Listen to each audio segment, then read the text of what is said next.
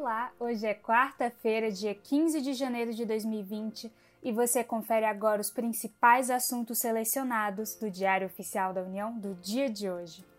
E como primeiro destaque de hoje, temos que a segurança pública está em foco, principalmente em operações no Pará e no Tocantins. E o primeiro ponto é que foi autorizada a prorrogação do emprego da Força Nacional de Segurança Pública em apoio à Fundação Nacional do Índio, a FUNAI, nas ações de segurança pública e no processo de desintrusão da terra indígena Apitereua, no estado do Pará, em caráter episódico e planejado, por mais 180 dias, a contar então do dia 28 de janeiro até o dia 25 de julho de 2020. Essa informação você consegue pela portaria número 7 do Ministério da Justiça e Segurança Pública.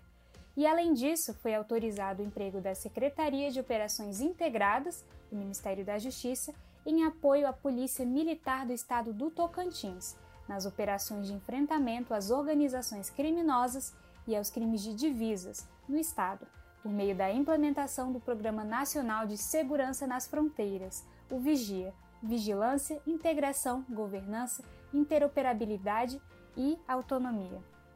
Você pode acessar na íntegra essa informação na portaria número 13 do Ministério da Justiça e Segurança Pública e conforme a portaria número 1341, de 25 de julho de 2019, foram fixados os indicadores e as metas institucionais da Anatel e os seus respectivos pesos para cálculo do Índice de Desempenho Institucional Médio para o período compreendido entre 1 de agosto de 2019 e 31 de julho de 2020, em consonância com o artigo 5 do Decreto número 7133 de 19 de março de 2010 e para saber um pouco mais sobre os indicadores e metas institucionais da Anatel que foram definidas para o ano de 2019 a 2020, sugiro que você acesse a portaria número 1341 da Agência Nacional de Telecomunicações. Um outro assunto selecionado é que a portaria MF número 479 de 29 de dezembro do ano de 2000, que dispõe sobre o credenciamento de instituições financeiras para prestação de serviços de arrecadação de receitas federais foi alterada, e algumas das alterações dessa portaria visam delimitar os casos de subdelegação à Secretaria Especial da Receita Federal do Brasil e a competência para credenciar as instituições que se habilitem a prestar serviços de arrecadação de receitas federais de forma a satisfazerem cumulativamente determinados critérios, como a titularidade de contas de reservas bancárias ou de conta de liquidação no Banco Central do Brasil, o Bacen. Além disso, o outro critério se relaciona à habilitação técnica pela Receita Federal para atuar como agente arrecadador. E essas informações você consegue acessar na íntegra, principalmente sobre essas alterações que tivemos na portaria MF número 479 de 2000, na portaria número 13 do Ministério da Economia, publicada hoje.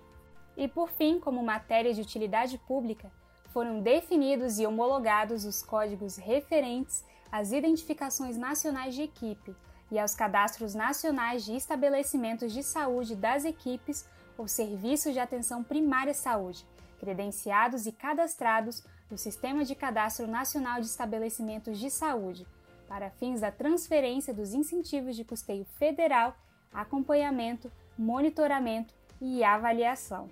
E essa informação está disposta na portaria número 3 de 2020 da Secretaria de Atenção Primária à Saúde. E o anexo desta portaria demonstra as identificações nacionais de equipe, o INE, por município, referentes às equipes de saúde da família, para fins de transferência dos incentivos desses custeios federais, além do acompanhamento, monitoramento e avaliação. E esse foi mais um resumo DOU, um serviço oferecido pelo Instituto Protege em parceria com a editora Fórum. Meu nome é Yasmin Góes e eu fico hoje por aqui. Muito obrigada por me acompanhar. Tenham todos uma ótima quarta-feira e eu espero vocês amanhã para novos assuntos selecionados.